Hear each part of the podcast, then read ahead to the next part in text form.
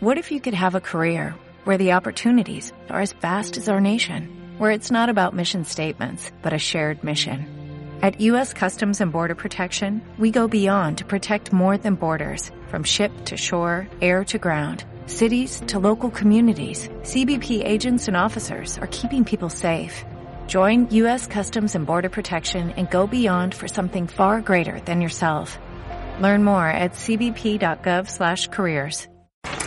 Eh, molte grazie eh, Samuel, eh, è un vero piacere poter essere qui a Santiago, eh, se io ripenso eh, c'è una storia di almeno un decennio di rapporti, di amicizia e di contatti, mi dispiace ecco, che nelle mie competenze linguistiche non ci sia il castigliano per poter poter esprimermi nella vostra lingua, però ecco, questa storia di dieci anni è una storia di relazioni scientifiche, contatti, amicizie con colleghi cileni, con colleghi argentini e oggi ecco, in qualche misura corona ecco, questa esperienza di un decennio eh, con diversi amici che sono qui eh, presenti. Eh, mi scuso, eh, spero che riusciate a seguire il testo eh, che ho scritto. Il testo sta nella, nella carpeta, perché hai, hai alguna...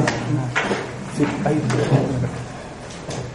Solo una breve premessa eh, non ho eh, ripercorso la storia di questa scoperta perché l'ho raccontata già in molte occasioni e eh, l'ho eh, eh, ricapitolata adesso padre Samuel e dunque spero che eh, se avrete domande e questioni in merito ci sarà modo nei giorni del seminario anche di darvi più informazioni. Comincio con una premessa su origine archetipo dell'esegesi patristica dei salmi. Nel cristianesimo antico l'esegesi dei salmi ha rappresentato un luogo privilegiato per l'approfondimento dottrinale accanto alla loro interpretazione in chiave morale e spirituale. In particolare i salmi sono stati sfruttati per il discorso cristologico e per quello ecclesiologico, come evidenzia Agostino nelle narrazioni Simsalmos, grazie al riconoscimento del locutore nei salmi nel Cristo caput e corpus, cioè la persona del figlio, Dio è uomo, e la Chiesa, suo corpo mistico.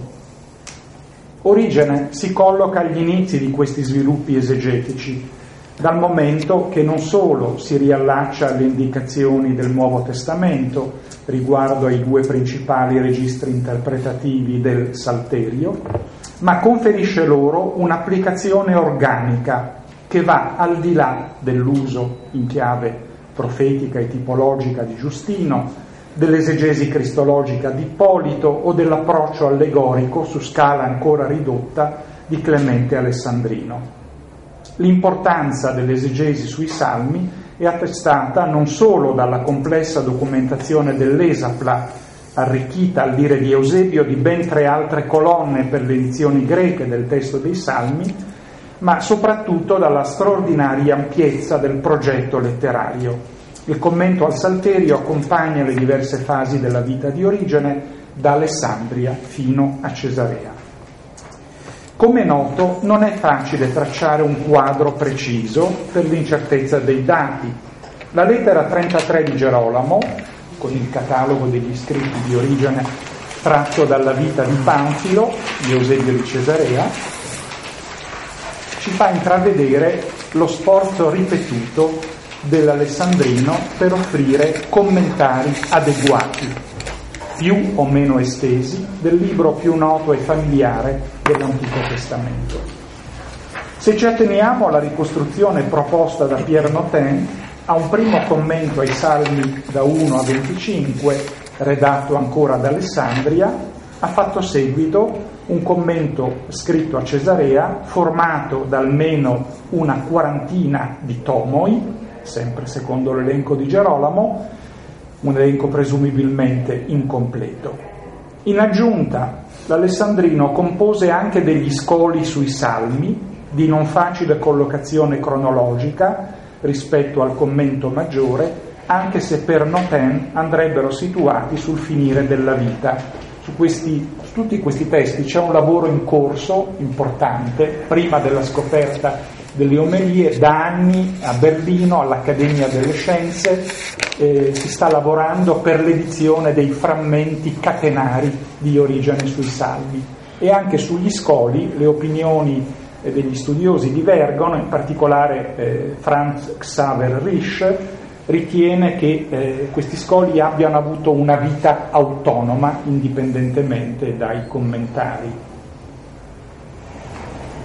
E infine anche il terzo genere esegetico praticato dall'Alessandrino ha dato luogo a un insieme imponente di 120 omelie sui salmi, sempre attenendoci alla lista di eh, Gerolamo. Al di là di questa immensa impresa esegetica, senza dubbio la più significativa di tutta l'attività letteraria dell'Alessandrino per numero ed entità degli scritti, ecco di questo è un aspetto di cui mi sono reso conto negli anni, cioè è il capitolo principale, a mio giudizio, dell'esegesi di Origene, commento ai Salmi. Non bisogna dimenticare l'uso che Origene ha fatto del salterio nell'insieme della sua opera. Chi ha familiarità con il repertorio di Bibbia patristica, sa che le citazioni dei salmi superano quelle di ogni altro libro dell'Antico e del Nuovo Testamento, fatta eccezione solo per il commento a Matteo. Ciò spiega l'assenza di indagini in proposito per la difficoltà di eh, approfondire i percorsi esegetici dell'Alessandrino. Un'eccezione è rappresentata proprio dal Periarcon, che è stato oggetto di uno studio recente sull'utilizzo dei salmi ad opera di John McGuckin.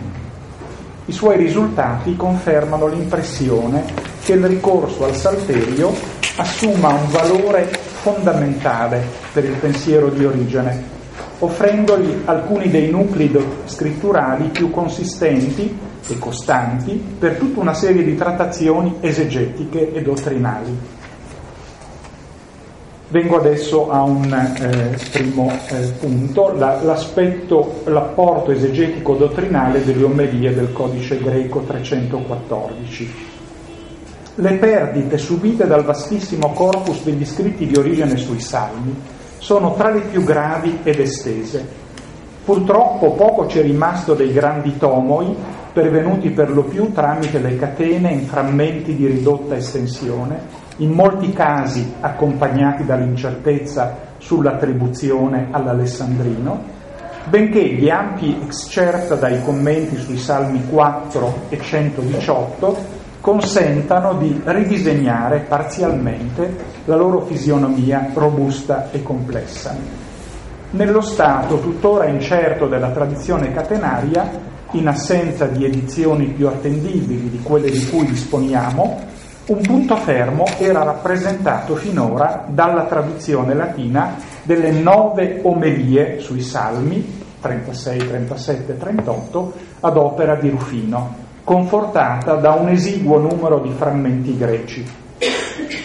Tuttavia, dall'aprile dello scorso anno, come ricordava padre Samuel, la nostra documentazione si è arricchita in maniera sostanziale grazie all'eccezionale scoperta di 29 omelie di origine nel Codex Grecus 314 della Bayerische Staatsbibliothek di Monaco da parte di Marina Molin Pradel, contenente fra l'altro il testo originale greco delle omelie eh, dal primo al quarto, la prima alla quarta sul Salmo 36. Come per le omelie sul Salmo 36, la lista dei sermoni nel manoscritto di Monaco, datato all'inizio del XII secolo, corrisponde in gran parte all'elenco della lettera 33 di Gerolamo. Infatti, le apparenti discrepanze si lasciano quasi tutte sciogliere alla luce delle presumibili vicissitudini della tradizione manoscritta. La collezione comprende la seguente serie di sermoni, due omelie sul Salmo 15, 4 sul Salmo 36, 2 sul Salmo 67, 3 sul Salmo 73, 1 sul Salmo 74 e 75, 4 sul Salmo 76, 9 sul Salmo 77, due sul Salmo 80, una sul Salmo 81. Come vedete eh, la collezione più ampia è quella delle nove omelie sul Salmo 77. La seconda omelia sul Salmo 15 è attestata anche da un ampio frammento latino incluso da Panfilo nell'Apologia di Origene, mentre echi più o meno trasparenti si notano in alcuni dei Tractatus in Salmos di Gerolamo, che, eh, secondo uno studioso italiano, Vittorio Peri, sarebbero da attribuire in blocco ad origine una tesi discussa eh, in un'opera eh, degli inizi degli anni Ottanta. Dagli estratti del Tomus su Salmo 4, tramandati nella Filocalia e incentrati sulla questione dei veri beni, possiamo intuire quanto impegnata sul piano filosofico e teologico potesse essere l'interpretazione origeniana del Salterio, anche se non doveva valere ciò in tutti i casi. Vi erano salmi che attiravano in primis, se non programmaticamente, una spiegazione morale, come vediamo in particolare dal prologo dell'omelia prima sul Salmo 36. L'Alessandrino precisa qui la sua razio ermeneutica, prefigurando tre possibili approcci interpretativi che, a seconda dei luoghi commentati, comportano un'esegesi profetico-tipologica dei salmi, una spiegazione mistico-allegorica un'applicazione morale. Nel caso del Salmo 36 si tratta di un testo individuato nel suo insieme come eticos, come morale, poiché possiede una valenza terapeutica che si esplica nel rimprovero per i peccati commessi e nella sollecitazione a convertirsi e praticare una condotta retta. Rufino nel presentare la propria antologia omiletica, estende la caratterizzazione in senso morale ai salmi 37 e 38, rispecchiando fedelmente il tenore del ciclo di omelie che traccia l'itinerario spirituale dalla conversione dal peccato alla perfezione. Sotto questo punto di vista, la serie dei nove sermoni sul Salmo 36-38 si ricollega ad altri salmi definiti ugualmente da origine come morali, ad esempio i salmi 111, 112 e 118 sono tutti salmi alfabetici e eh, secondo origine quindi intrecciano più strettamente l'istanza etica con quella didascalica e pedagogica. Essi cristallizzano quindi il primo stadio del progresso spirituale che per l'Alessandrino, come vediamo nell'omelia prima sul Salmo 77, conduce dall'osservanza della legge di Cristo alla comprensione del suo insegnamento. In questo sermone egli insiste sulla taxis, sull'ordine che bisogna rispettare per pervenire alla teologia, secondo una bipartizione fra etica e teoria ispirata qui, eh, in questa omelia, dal succedersi della sequenza evangelica tra discorso sulla montagna che precede e l'insegnamento in parabole che segue, ma che richiama per il suo esito ultimo il paradigma più noto, quello del commento al cantico dei cantici, fisica e poptica e eh, morale fisica e poptica. Nel primo dei nove sermoni sul Salmo 77 Origene fa valere il richiamo alla ortoprassi come la via e il metodo corretti per giungere all'ortodossia, in polemica con le dottrine degli eretici. La loro ricerca della verità, per quanto intensa e faticosa possa essere, segue in realtà un percorso sbagliato perché non si attiene alla promessa alla premessa posta necessariamente dalla vita morale e dall'adesione di fede prima di affrontare il compito dell'investigazione teologica. Pur tenendo conto delle precisazioni di origine di Rufino, sarebbe riduttivo operare una distinzione troppo netta fra interpretazione morale e spiegazione dottrinale, essendo i due aspetti strettamente interdipendenti fra loro. In ogni caso, le estrapolazioni teologiche ricavate dall'Alessandrino nell'interpretare i nostri salmi sono numerose e assai significative. Si può dire che la sua esegesi non solo comporta implicazioni cristologiche ed ecclesiologiche, secondo il duplice approccio che ho richiamato in apertura, ma investe più ampiamente un esteso spettro tematico, a cominciare dalla riflessione sull'esercizio teologico fino alle concezioni su Dio, il Figlio, lo Spirito, al pensiero su cosmo, angeli e demoni, sull'uomo e il suo destino. In questo senso le nuove omelie rispecchiano molte delle tematiche dottrinali affrontate nel Periarcone. E forse non è un caso se vi si trova una riflessione sulle arcai che sembrerebbe offrire la migliore spiegazione del titolo scelto da Origene per la sua opera dogmatica e risentito come ambiguo già da Rufino. Essa compare nell'omelia settima sul Salmo 67 e il contesto in cui viene formulata mostra nuovamente la continuità di pensiero col discorso prima accennato su etica e teologia. L'Alessandrino sviluppa la spiegazione delle piaghe d'Egitto, che è il tema dell'omelia, commentando Salmo 77, 44. Cambiò in sangue i loro fiumi e le loro piogge perché non bevessero. Per antitesi con l'acqua degli egiziani, egli introduce una riflessione sui fiumi dei santi, già abbozzata in parte nella omelia terza sul Salmo 76 e ricca di risonanze in molti dei suoi scritti. Il discepolo di Gesù è colui dal quale scorre una fonte di acqua viva, non un fiume unico, bensì più fiumi, cioè i teoremi e le dottrine che scaturiscono da ciascuno di essi. Origene lo esemplifica negli apostoli Paolo e Pietro, dai quali scorrono fiumi che, come quelli del paradiso terrestre, fluiscono verso i quattro punti cardinali. Qui ecco leggo brevissimamente questo testo, ma vi è un fiume che fuoriesce da Paolo ed uno che fuoriesce da Pietro, un fiume scorre dall'Eden, l'Eden di Paolo, e uno dall'Eden di Pietro, per irrigare il paradiso, la Chiesa, e da lì si diffonde verso i quattro principi. Molti sono infatti i principi delle dottrine. Un principio è quello relativo al Padre, un principio è relativo al Figlio, uno allo Spirito Santo, uno alla Chiesa, uno alle potenze sante. Ma quale bisogno c'è di elencare i principi verso i quali scorre l'unica sorgente che scaturisce dall'Eden, l'unico fiume?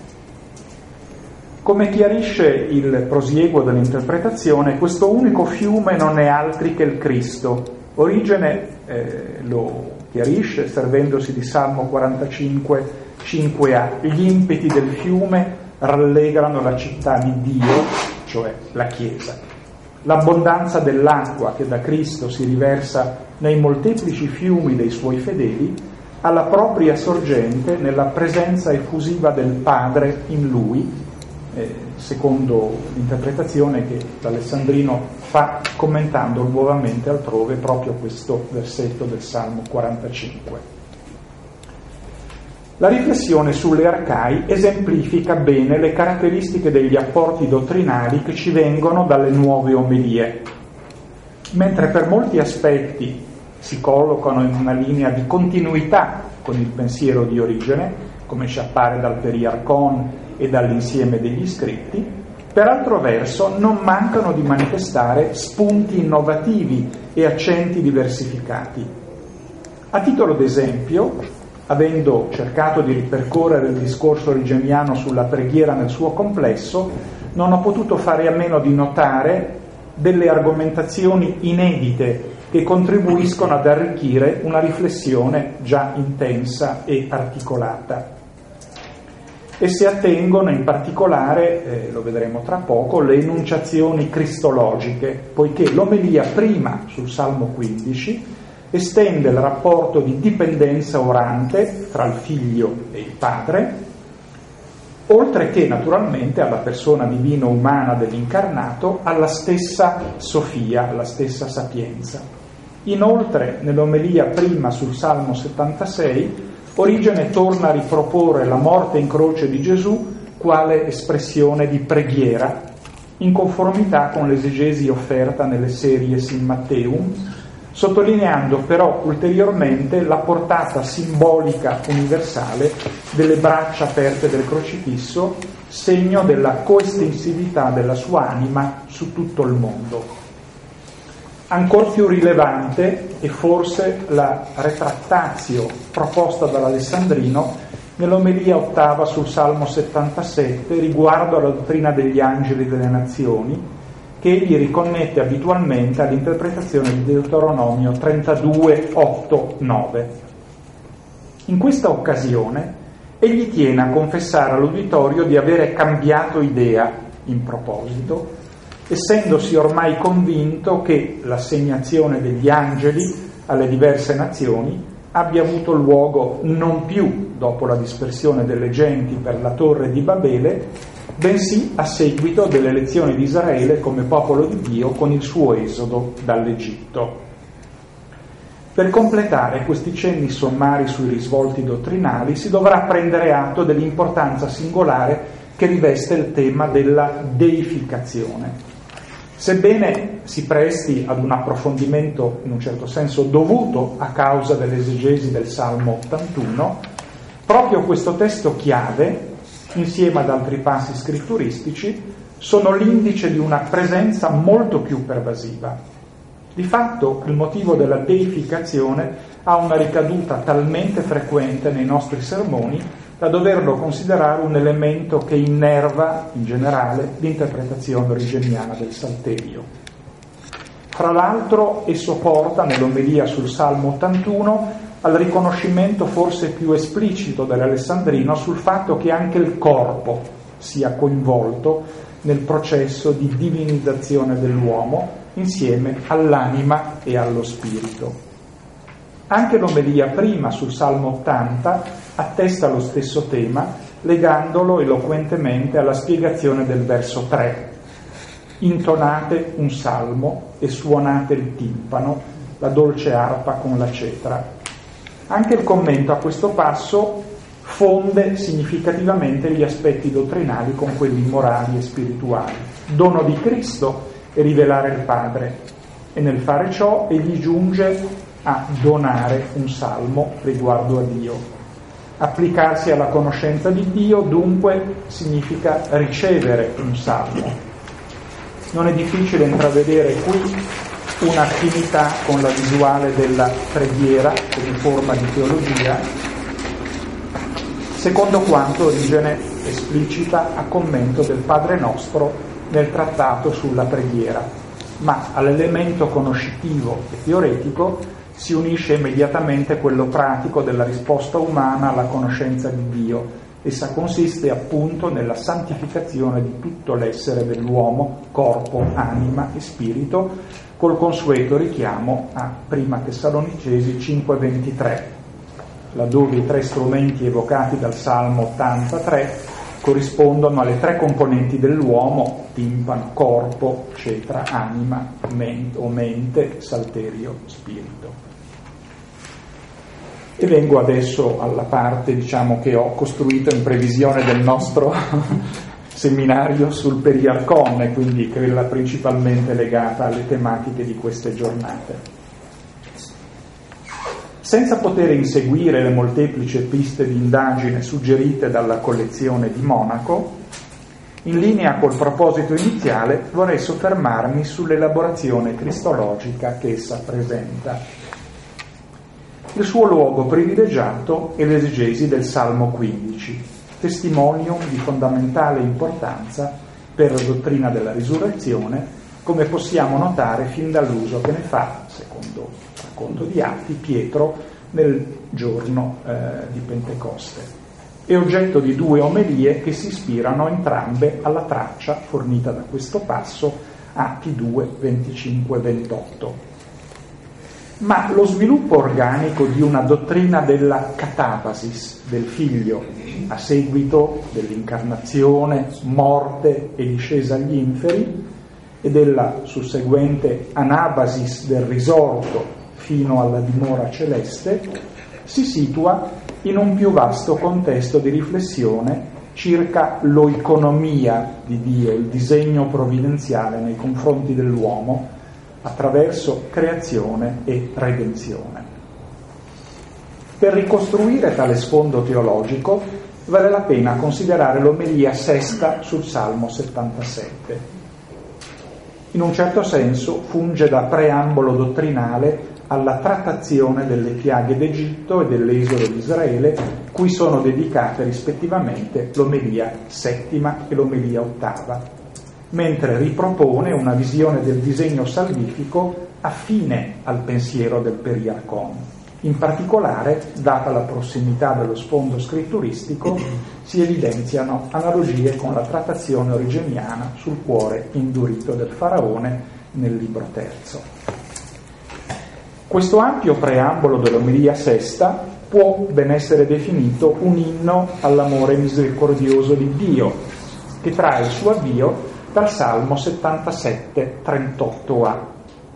Ma egli è oiktirmon, compassionevole, perdonerà i loro peccati e non distruggerà. Per l'Alessandrino, che adduce Sapienza 12.10, eh, Dio concede sempre un lasso di tempo all'uomo perché si converta.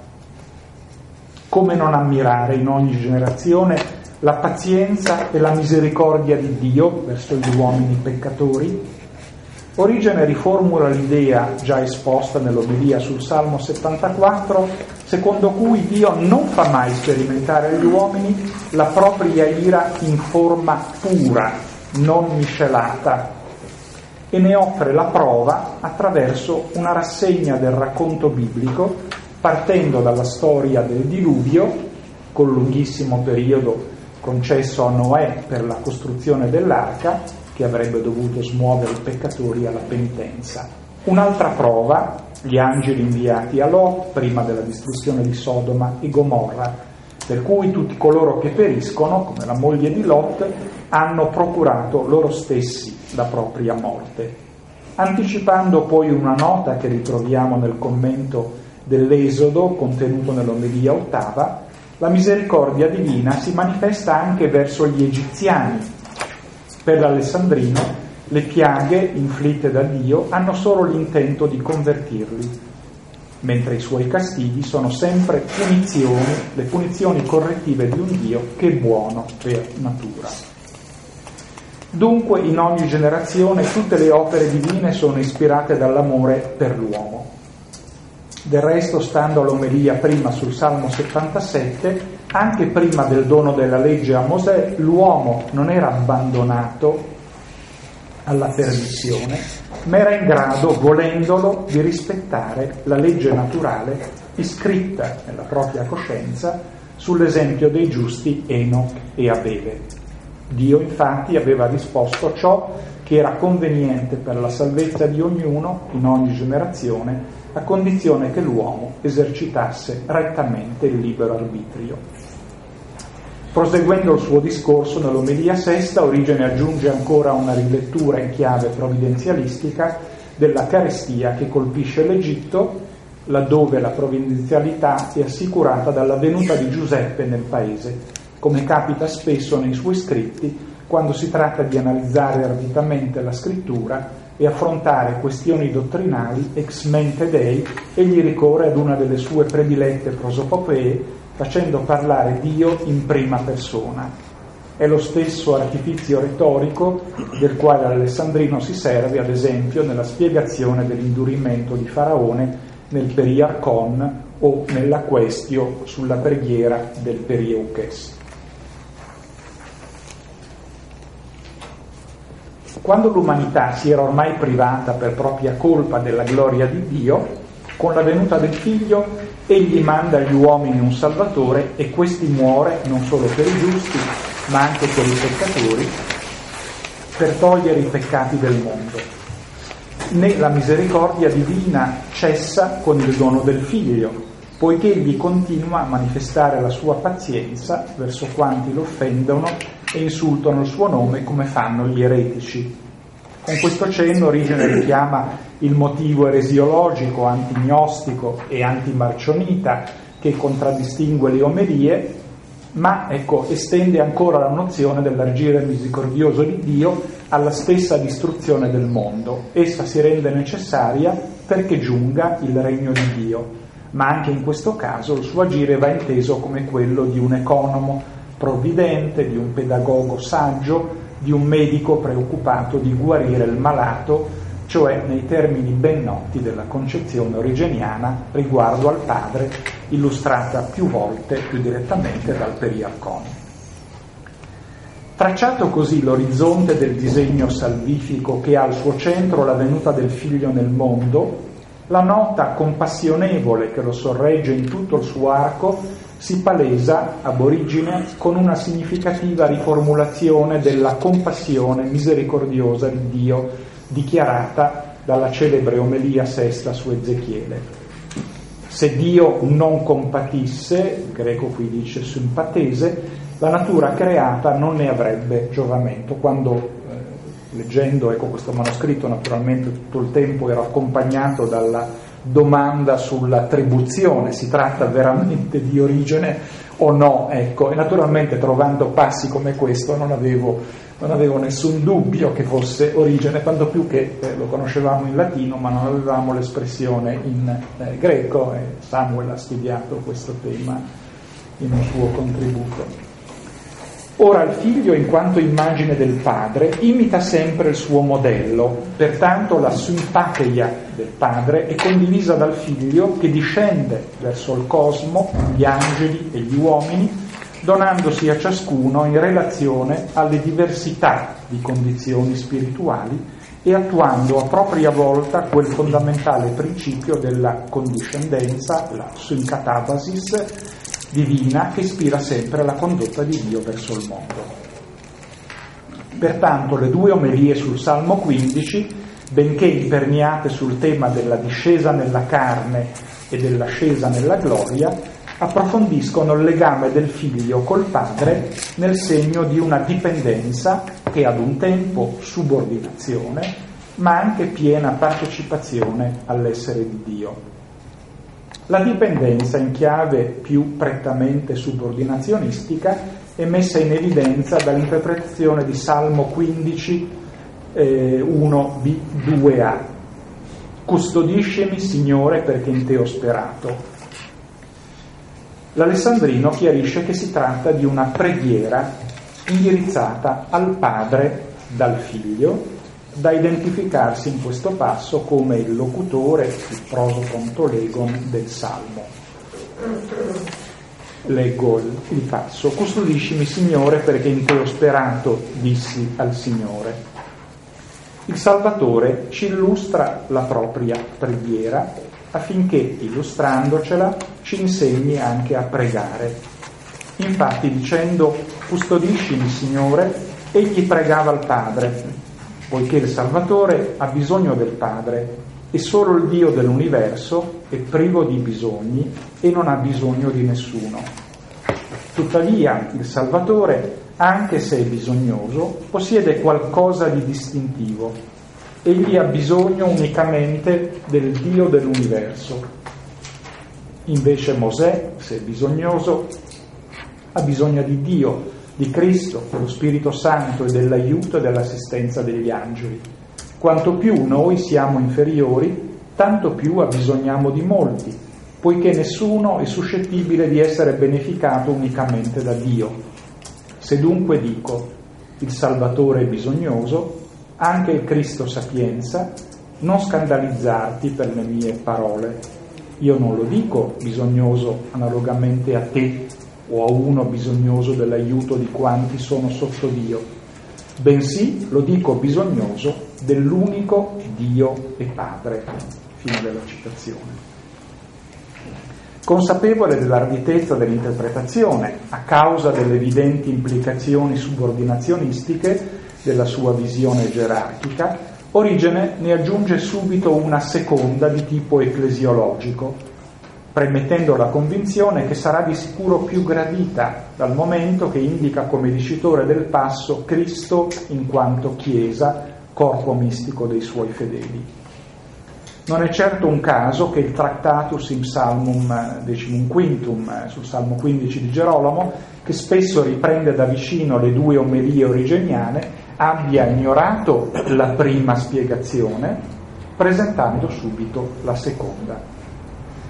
D'altra parte, l'Alessandrino si premura di sottolineare l'unicità esclusiva del rapporto diretto che lega il figlio al padre. È vero che la definizione del Salvatore in quanto sapienza, la prima dell'epinoi del logo, fa capire come la situazione di dipendenza da Dio, nella quale si determina la dimensione del bisogno e la conseguente necessità della preghiera come richiesta di aiuto, investa la stessa persona del verbo prima della sua incarnazione. Ma la recettività per eccellenza del figlio rispetto al padre fa sì che egli sia il solo a poterlo accogliere o comprendere direttamente, secondo quel verbo coreo, che connota per origine la comunicazione di Dio e le modalità diverse della sua fruizione da parte delle creature mentre tutti gli esseri inferiori al figlio hanno bisogno di tanti più intermediari quanto più cresce la loro condizione di inferiorità.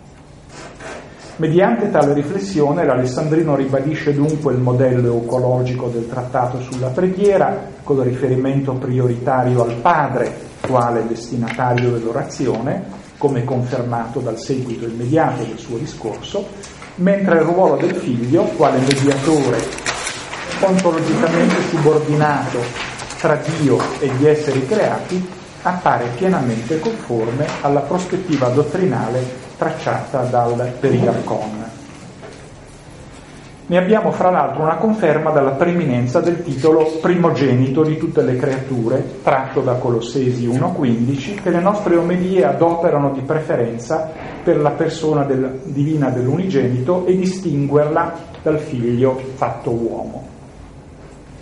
Come si è visto, esse operano l'identificazione tra il primogenito di tutte le creature e la sapienza, conformemente alla trattazione sul Cristo presente non solo nella dogmatica origeniana, ma più in generale negli scritti dell'Alessandrino. Riconoscendo in Colossesi 1.15 il figlio di Dio distinto dal figlio dell'uomo, egli l'accosta anche allo Spirito Santo in una posizione gerarchicamente superiore come vediamo dall'omelia terza sul Salmo 73, commentando il verso 16b in una forma diversa dal textus receptus della 70, recita tu hai formato la luce e il sole, invece di tu hai formato il sole e la luna, Origene stabilisce tropologicamente l'equivalenza luce, Cristo, sole, spirito, in base ad una rilettura del racconto di Genesi. Ora la creazione della luce precede quella del sole e come tale la luce, in quanto primogenito della creazione, è più grande del sole, dello spirito.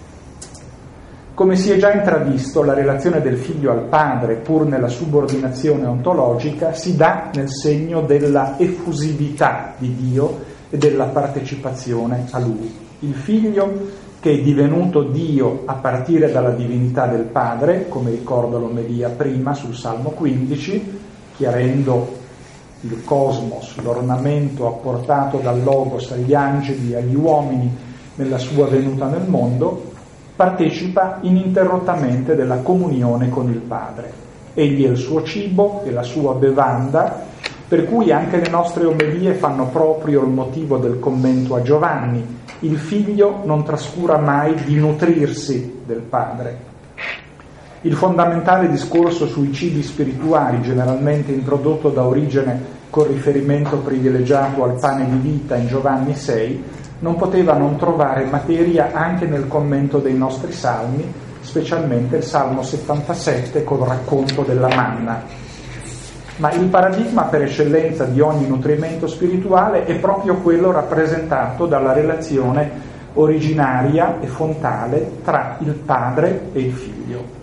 Infatti vale anche per lui ciò che vale per tutte le creature razionali, il nutrimento è la condizione e fonte della vita. E come noi mangiamo e beviamo il logos, altrettanto fa il figlio con il padre. Peraltro, come vediamo in particolare dalla spiegazione sul pane supersostanziale nel Periouches, la manducazione spirituale è intesa dall'Alessandrino anche come occasione di reciprocità della relazione spirituale. Non a caso dunque, ricordando la beatitudine del figlio che beve il padre, egli accenna anche alla beatitudine del padre che è bevuto.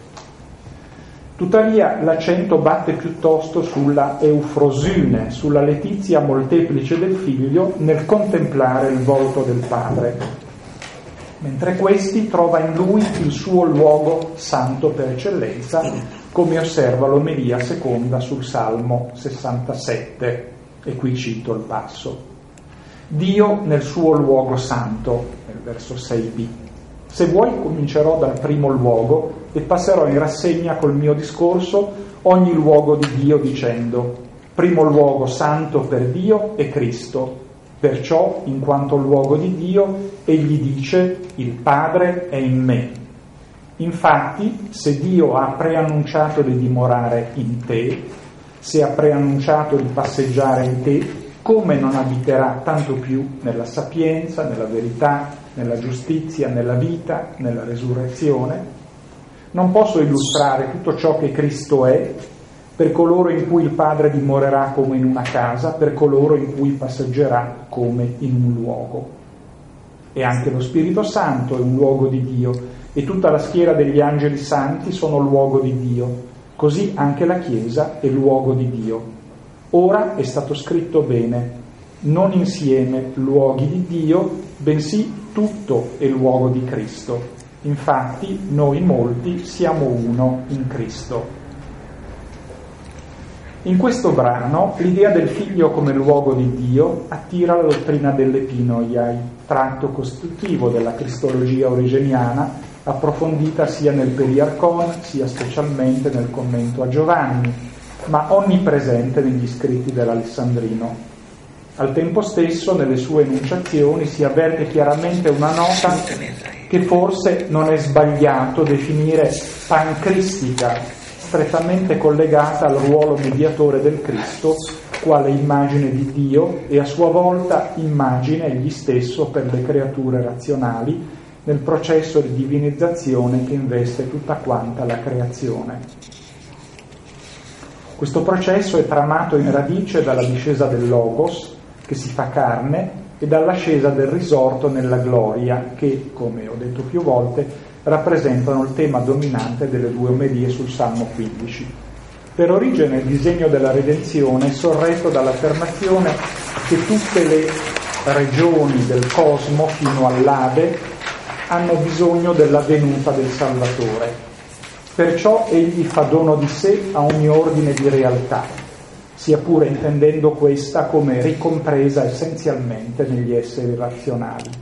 In tal modo la venuta del figlio, in conformità con la kenosis di Filippesi 2, 6, 8, implica l'abbassamento e assimilazione graduali a ogni condizione degli esseri razionali egli si fa tutto a tutti, un altro passo eh, molto citato, sfruttato da origine, prima Corinzi 9, 22, angelo con gli angeli e uomo con gli uomini. Non è chiaro in che termini l'Alessandrino intende esattamente la metamorfosi angelica del Cristo, al di là del suo significato kenotico più immediato, ma in seguito la ribadisce con l'idea del suo trasfigurarsi alla portata di ciascuno. In ogni caso la visuale delle omelie trova conferma, ad esempio nel commento a Giovanni, se non anche nel testo originario del Peri Arcon. Inoltre l'azione salvifica attuata dal figlio nel mondo angelico come nel mondo umano sembra finalizzata a conferire loro l'ornamento della bellezza. Questo uso di, eh, del verbo cosmao ecco, che mi ha eh, colpito con la sua discesa il, verbo, il Cristo adorna non solo eh, l'universo angelico, ma anche quello degli uomini. Il pancristismo si colora, per così dire, di pancosmismo perché egli conferisce al cosmo di angeli e uomini la sua pienezza e perfezione. e non pensare che io cancelli Cristo dicendolo angelo, come non lo cancello dicendolo uomo per causa tua ed inferiore agli angeli. Era proprio della sua bontà non considerare un possesso geloso il suo essere uguale a Dio, bensì divenire in aspetto d'uomo, umiliare se stesso e rendersi obbediente fino alla morte e alla morte di croce. Così era opera della sua bontà verso gli angeli diventare angelo e come diventando uomo ha adornato la degli, la stirpe degli uomini, stirpe che non sarebbe stata adornata e perfezionata se Cristo non, avesse, eh, non fosse divenuto uomo, così rimaneva ancora la stirpe degli angeli. Il Cristo di Dio, fattosi angelo, ha abbellito e completato ciò che mancava di quella stirpe mediante se stesso. In tal modo il Cristo di Dio ha adornato tutto, facendosi angelo, e tutto ha eh, adornato solo in forza del suo essere Dio. Egli è stato adornato divenendo Dio a partire dalla divinità paterna. E questo studio di Cosmeo e Cosmesen o il Cosmete per il eh, cosmo di angeli e uomini ecco, è abbastanza singolare eh, rispetto ai testi noti di origine, almeno così mi è parso. Se le nuove omelie tradiscono eh, un rinnovato interesse cosmologico, ne ho trattato in un'altra occasione, si comprende allora il significato di questo e altri passi come l'intensa invocazione pronunciata da origine nell'omelia quarta sul Salmo 77, perché il Logos, quale pane celeste, discenda a tutte le creature e tutti alimenti, non solo in cielo e sulla terra, ma anche sottoterra. Infatti, se il figlio rimane presso il padre, coloro che si trovano in basso rispetto a lui non ricevono beneficio.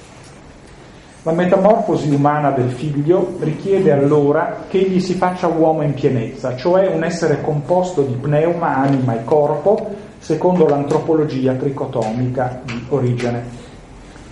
Come nel Periarcon e altrove, anche qui appare in primo piano il ruolo dell'anima di Cristo, non solo nella prospettiva dell'incarnazione, ma anche della discesa agli inferi, di cui essa sola è protagonista.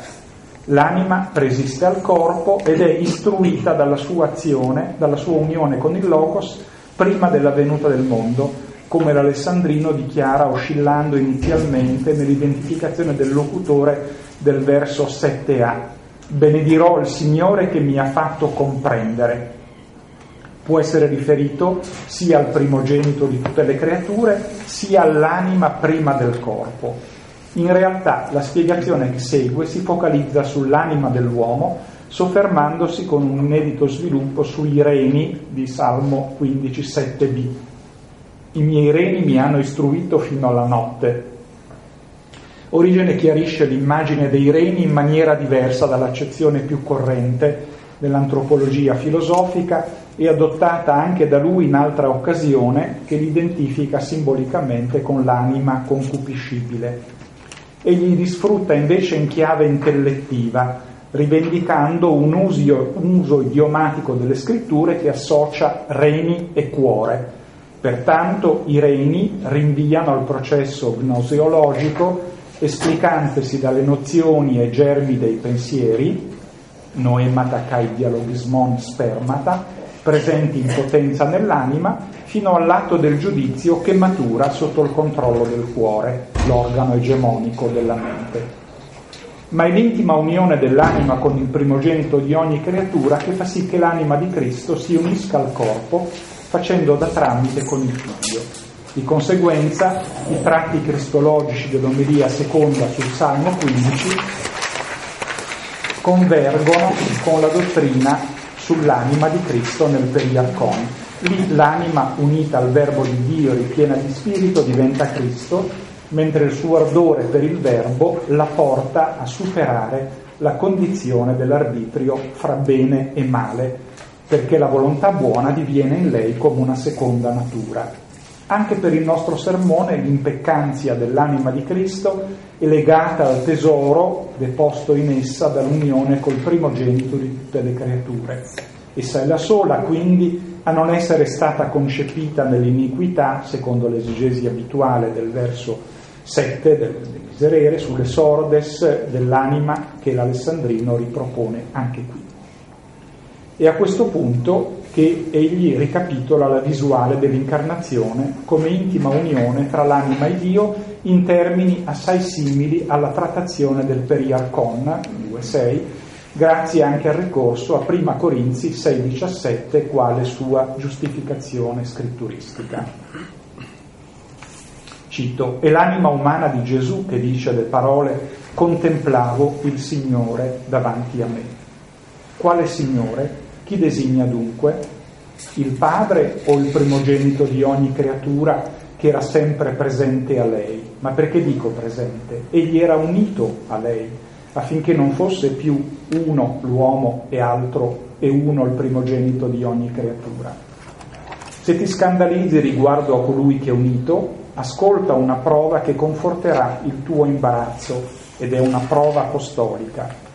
Colui che si unisce al Signore non è più due, ma è un solo spirito. Pertanto colui che si unisce al Signore è un solo spirito. E tu non vuoi che l'anima che non pecca, che è discesa volontariamente, che non ha ritenuto una preda essere uguale a Dio, divenga un solo spirito e divenga una sola cosa col primogenito di tutte le creature. L'insistenza sull'unione di Dio e uomo in Cristo non significa che Origene sia meno attento alla distinzione delle nature, tanto più che l'esegesi dei Salmi richiedeva frequentemente di distinguere gli aspetti umani e divini. In questo senso riflette sul corpo dell'incarnato, sottolineando che non si tratta di un corpo pneumatico, come vorrebbero avversari non dichiarati ma verosimilmente gnostici o docetisti, per i quali il corpo di Cristo sarebbe stato simile alla sostanza del Logos.